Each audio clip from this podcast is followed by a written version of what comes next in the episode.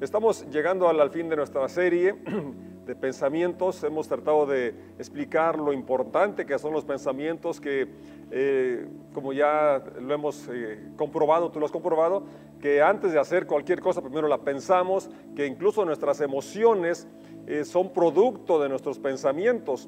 Y lo más interesante es lo que dice la escritura en Romanos capítulo 12, que si, si cambiamos o si queremos cambiar el estilo de vida, necesitamos cambiar eh, los pensamientos, renovar la mente, cambien su manera de pensar para que así cambie su manera de vivir. La ciencia ha descubierto cómo esto es posible, cómo nuestra mente tiene esa capacidad de renovarse, regenerarse. Entonces, hemos tratado de ver cómo no somos esclavos de las circunstancias, no somos esclavos del pasado, no somos esclavos de la biología, eh, la genética no es la que controla nuestros pensamientos o, nuestras acciones, sino que los pensamientos también modifican incluso la genética de nuestro cuerpo. Y yo quisiera cerrar con cuatro consejos, cuatro pasos muy, muy prácticos, eh, es decir, el primero, estar consciente de lo que pienso ya sea negativo o positivo, debo estar consciente, mi mente no debe estar divagando, sino ser consciente de lo que pienso. El segundo es analizar esos pensamientos. El tercero es escribir esos pensamientos y luego compararlos con la verdad, compararlos con lo que dice Dios, con, la realidad a donde yo quiero, quiero llegar. Entonces, eh, un versículo muy importante que está en Corintios, 2 Corintios capítulo 10, versos 4 y 5, dice de la siguiente manera, porque las armas de nuestra milicia no son carnales, sino poderosas en Dios para la destrucción de fortalezas, derribando argumentos y toda altivez que se levanta contra el conocimiento de Dios, llevando cautivo todo pensamiento a la obediencia a Cristo. Oramos en el nombre de Jesús, damos gracias porque podemos reunirnos, podemos estar eh, meditando este, en este momento y abrimos nuestro corazón, nuestra mente, nuestro espíritu para que tu palabra nos ilumine, tu Espíritu Santo tome control de, todo nuestro ser y nos revele esta verdad y esta verdad nos haga libres. En el nombre de Jesús. Amén. El apóstol aquí está hablando de esa confrontación, esa situación que vivimos continuamente y habla que mm, la forma de, de pelear, de confrontar, pensamientos tóxicos, pensamientos negativos, no, no, es no solamente con el pensamiento natural o positivo, sino con armas poderosas y dice destruir fortalezas, patrones de pensamiento que por experiencias, por eh, las circunstancias, cosas que sí nos han afectado y han formado cierta forma negativa de pensar, se pueden derribar, se pueden eh, quitar. Por eso dice derribar argumentos y toda altivez que se levante contra el conocimiento de Dios. Y la parte donde yo quisiera centrarme eh, para cerrar esta serie es llevando cautivo todo pensamiento a la obediencia a Cristo. Porque como ya lo hemos expresado, si no tomamos cautivo los pensamientos, ellos nos cautivan. Y si son tóxicos, si son, si son negativos, vamos a estar haciendo aquello que no queríamos hacer. Entonces tenemos que tomarlos cautivos, tomarlos prisioneros y llevarlos a la obediencia a Cristo. Y esto es interesante porque es un proceso, no, no es algo que sucede cuando nos convertimos. Eh, citamos el, versículo que Pablo menciona allá en Corintios, 1 Corintios 2.16, que dice que tenemos la mente de Cristo. Y muchos eh, lo repiten y dicen, bueno, es que ya como cristiano tengo la mente de Cristo. Pero la realidad es que vienen pensamientos negativos, pensamientos tóxicos, pensamientos que no quisiéramos que estuvieran ahí. Entonces, ¿cómo es que tenemos la mente de Cristo? Sí se puede tener la mente de Cristo, pero es un proceso. Es un proceso y creo que ah, en este, todo el tiempo los seres humanos nos gusta lo instantáneo, nos gusta lo fácil, ¿verdad? Y quisiéramos que Dios, así como con una varita mágica, eh, así cambiara nuestra mente o que venir, oír con un, pastor, un apóstol, alguien que ore por mí y entonces ya me libere de esa forma de, negativa de pensar. Pues es un proceso donde tenemos que trabajar cada uno, donde tenemos que eh, ser consistentes, persistentes y poder adquirir lo que tiene Dios para nosotros lo que Él dice que ha hecho, que escribe su ley en nuestros corazones, necesitamos ir a, la palabra, necesitamos leerla y permitir que el Espíritu entonces grabe esas verdades en nosotros. Eh, lo hemos ya tratado de explicar cómo eh, a veces pensamos que, bueno, yo pienso así porque mi familia así piensa. Es decir, yo, yo lo heredé, incluso cuando eh, se manifiesta el mal carácter en el enojo, decimos, se le subió lo López, se le subió lo Torres, se le subió lo Carmona. Como que pensamos, bueno, así es de familia. Y, luego otros dichos tenemos, bueno, de tal palo, tal astilla, decir, bueno, si mi familia pensaba de esta forma, pues yo también heredé esa forma de pensar. O bueno, el entorno, las circunstancias, el ambiente me, empuja. Y cosas como esas donde podemos eh, decir, pues soy, soy víctima, pobre de mí, eh, ¿qué puedo hacer? Y a veces son solamente pretextos para evitar, e, evadir la responsabilidad de mi conducta, de mis acciones. lo cierto es que soy responsable de lo que hago y soy responsable de lo que pienso. Y no, no, como ya hemos dicho, no soy víctima ni de la biología, ni de las circunstancias, ni de las situaciones, eh, experiencias que pudieron afectarme. No tengo por qué seguir eh, ese, ese, ese, patrón, no tengo por qué seguir ese estilo de vida, no, tengo, no soy víctima. Tú y yo elegimos eh, nuestro presente y también nuestro futuro.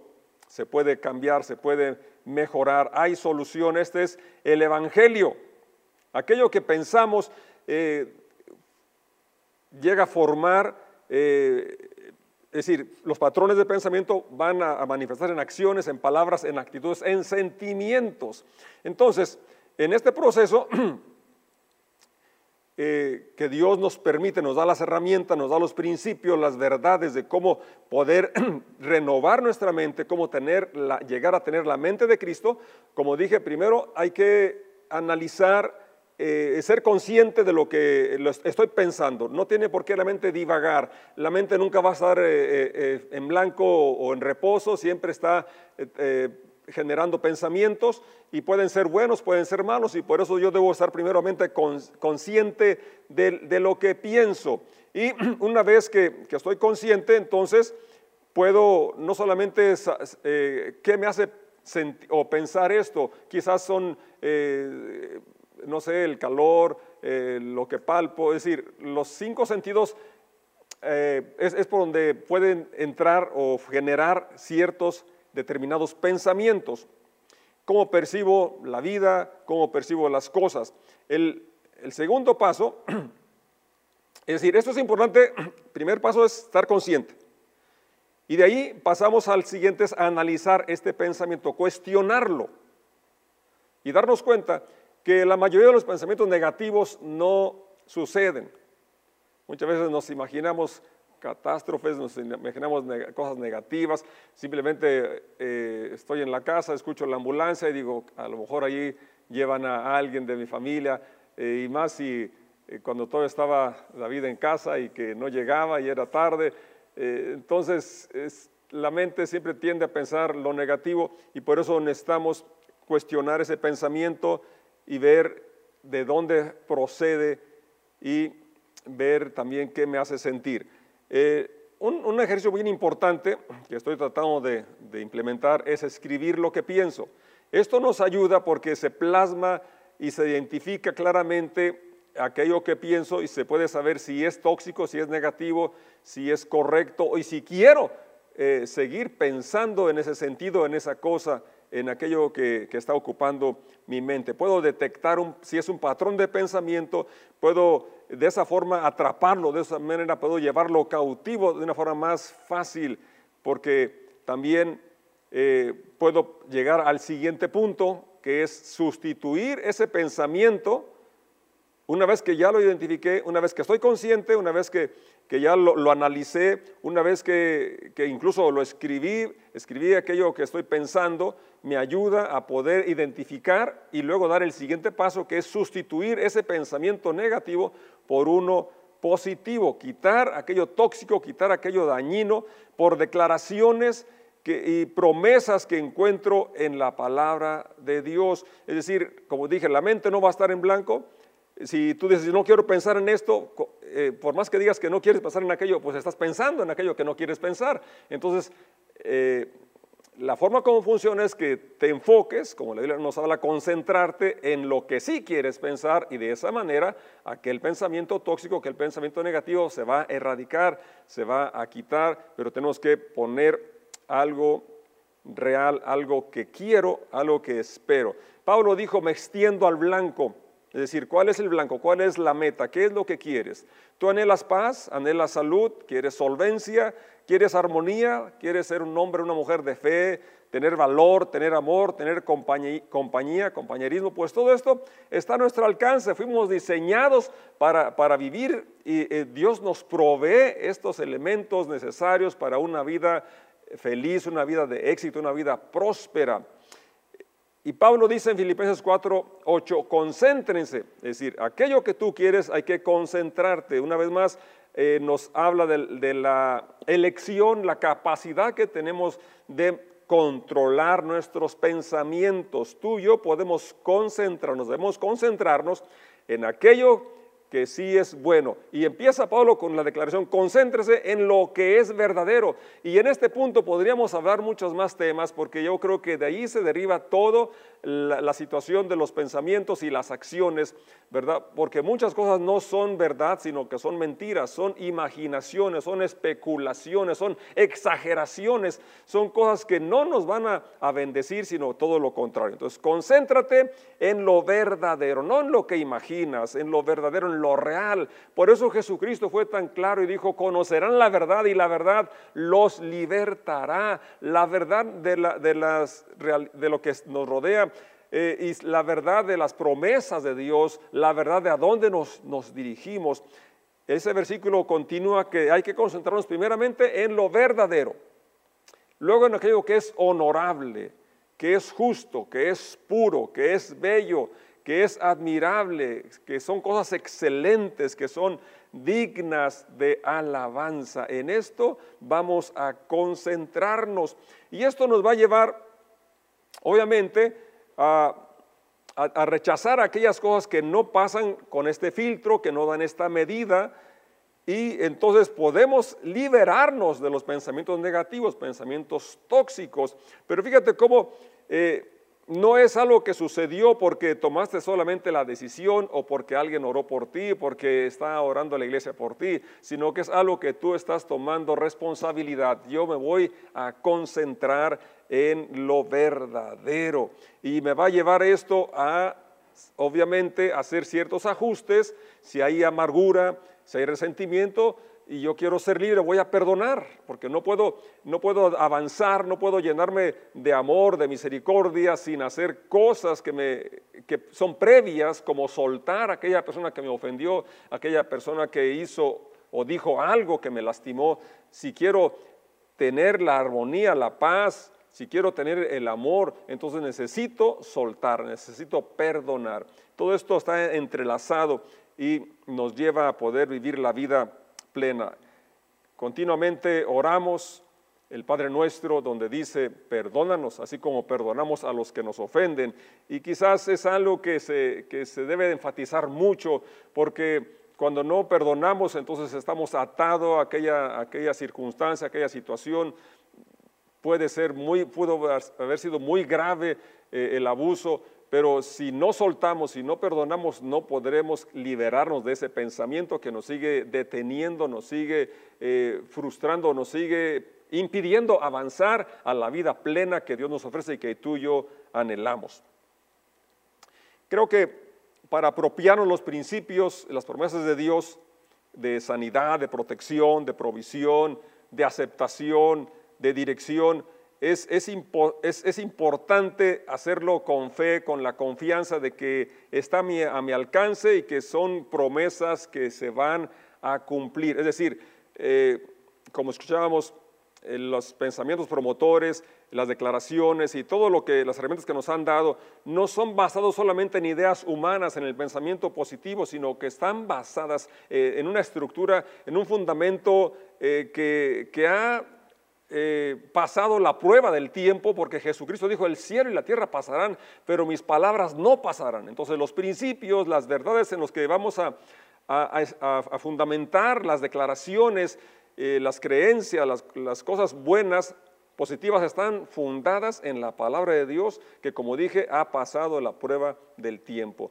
Está ahí y yo soy testigo de que es algo real, algo que sí funciona. Y esto es muy importante porque revela el carácter de Dios, revela el deseo de Dios que tiene para cada ser humano, para cada persona. Él quiere que tengamos una vida plena, una vida abundante y la palabra de Dios es viva y es eficaz. Es importante que una vez que identificamos las cosas negativas, pensamientos eh, tóxicos, y los vamos a sustituir por pensamientos positivos, declaraciones positivas, eh, que no solamente lo hagamos una vez, sino repetirlo. Y yo creo que aquí es donde fallamos, que lo hacemos un día, un momento, y luego ya lo olvidamos. La Biblia habla mucho de la repetición. Por ejemplo, Deuteronomio 6.3 al 7 dice, por tanto, oh Israel, escucha atentamente cada mandato y ponlo por obra para que te vaya bien. Y si estás tomando nota, esta es una palabra que sería muy bueno eh, subrayar para que te vaya bien. A ti y a tus hijos, fíjate qué interesante. Si tú eres una persona positiva, una persona que has cambiado tus patrones de, pensamiento tóxicos por los positivos, por los que crees en la palabra, palabra de Dios, entonces traes bien a ti y también a tus hijos, a tu familia, a los que están cerca de ti.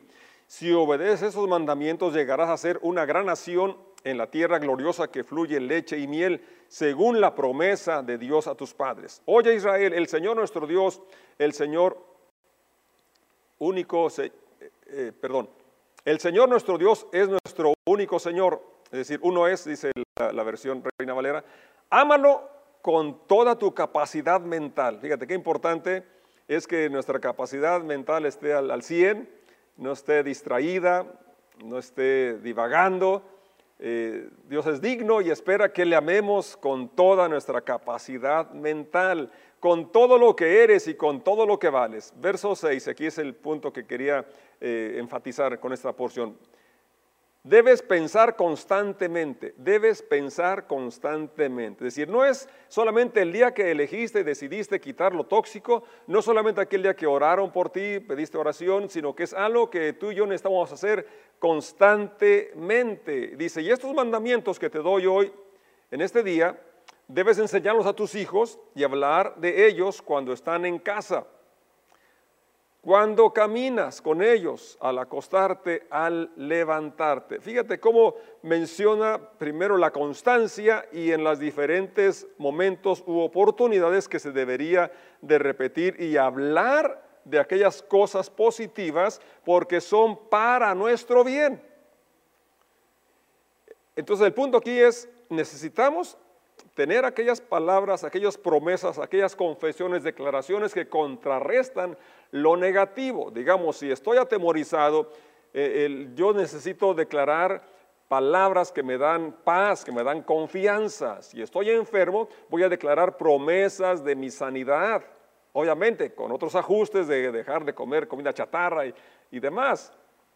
Es algo integral, es algo, algo pues, es un paquete completo.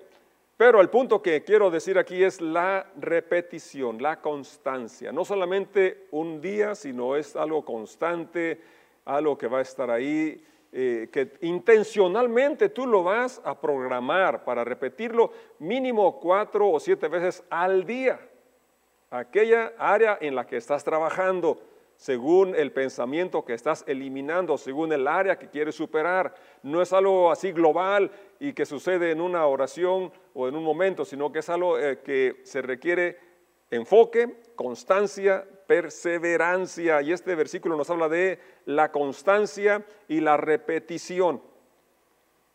Dar pasos de fe, saber, como ya lo hemos aprendido, que la fe sin obras está muerta, es decir, ahora voy a hacer cambios, como ya lo habíamos mencionado, si eh, este estilo de música, si este programa, esta serie, eh, esta persona eh, propicia pensamientos negativos, pensamientos tóxicos, entonces yo necesito cambiar ese ambiente, ese lugar, esa serie, esa música que puede traer, desencadenar melancolía, tristeza o cosas que no me van a edificar, no me van a bendecir, que no son para el objetivo que estoy logrando, la meta a la que quiero llegar.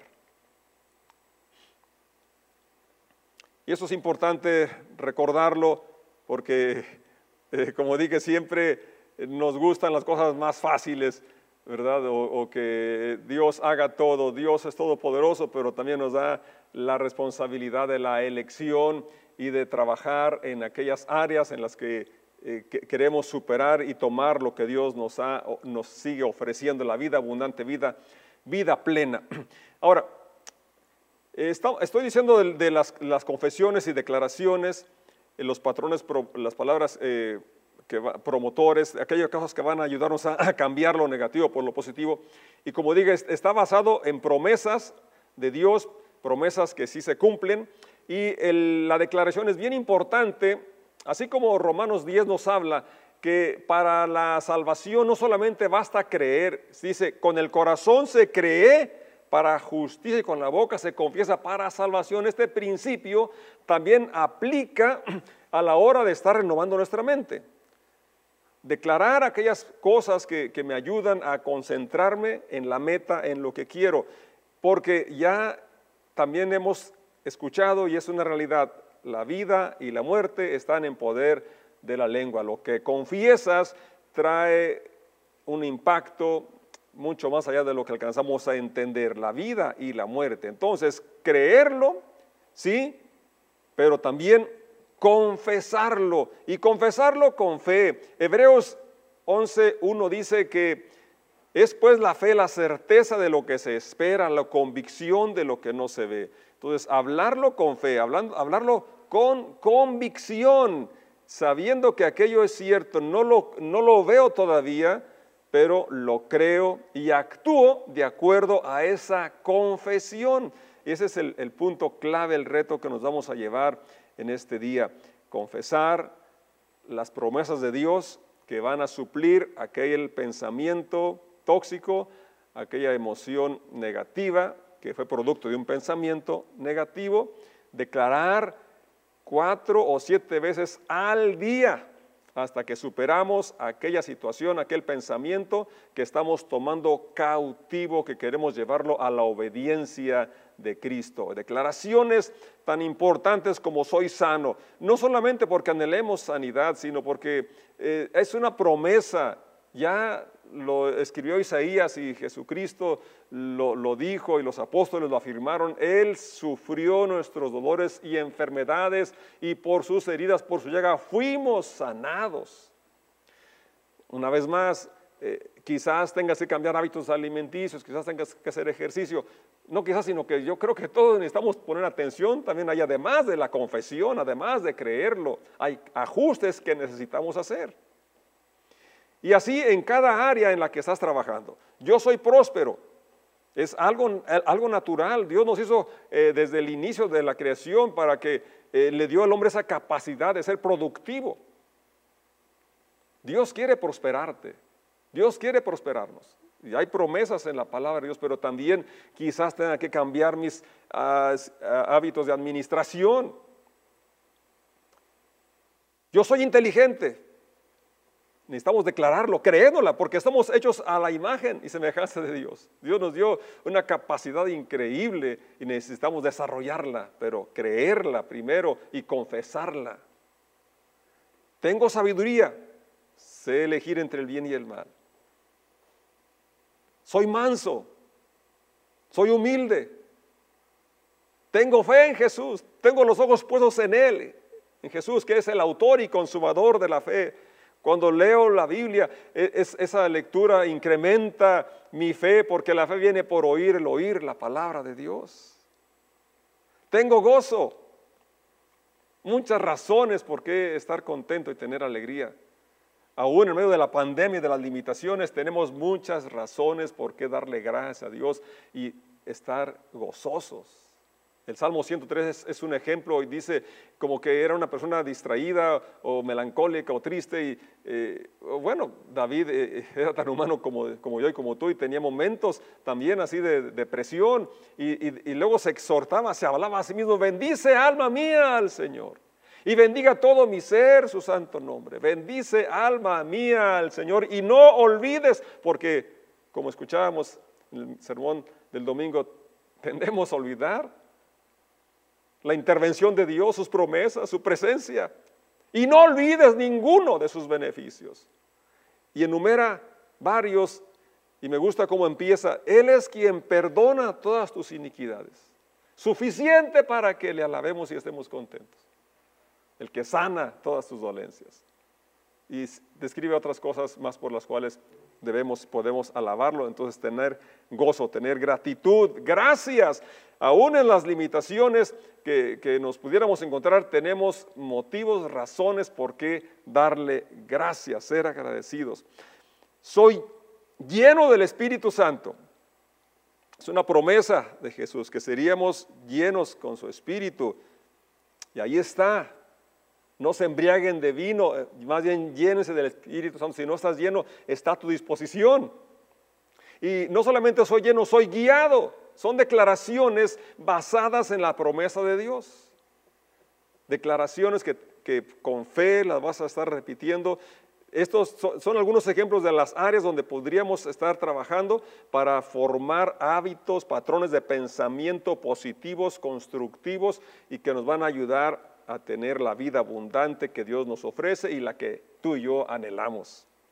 Y así tú vas a, encontrar, tú vas a, trabajar aquellas cosas en las cuales eh, quieres quitar o llevar cautivo aquel pensamiento a la obediencia de Cristo. Si te fijas, las declaraciones que, estoy mencionando todas tienen una base, un fundamento en la palabra de Dios. Y el punto aquí es que vamos a ser consistentes, vamos a perseverar y que se requiere diariamente en aquella área que estoy trabajando, repetirme aquella, aquella, aquella declaración cuatro o siete veces al día y ser consistente hasta que se forme un hábito y llegue a ser parte de mí. De concentrarme en aquella cosa positiva e incluso de confesarla, llega a grabarse eh, en las neuronas, en los genes, en, ya es parte mía y entonces tú puedes experimentar esa vida abundante que anhelas, la cual Dios nos ofrece. Cambia tu manera de pensar para que así cambie tu manera de vivir. Llevar cautivo un pensamiento es posible. Tener la mente de Cristo está a nuestro alcance.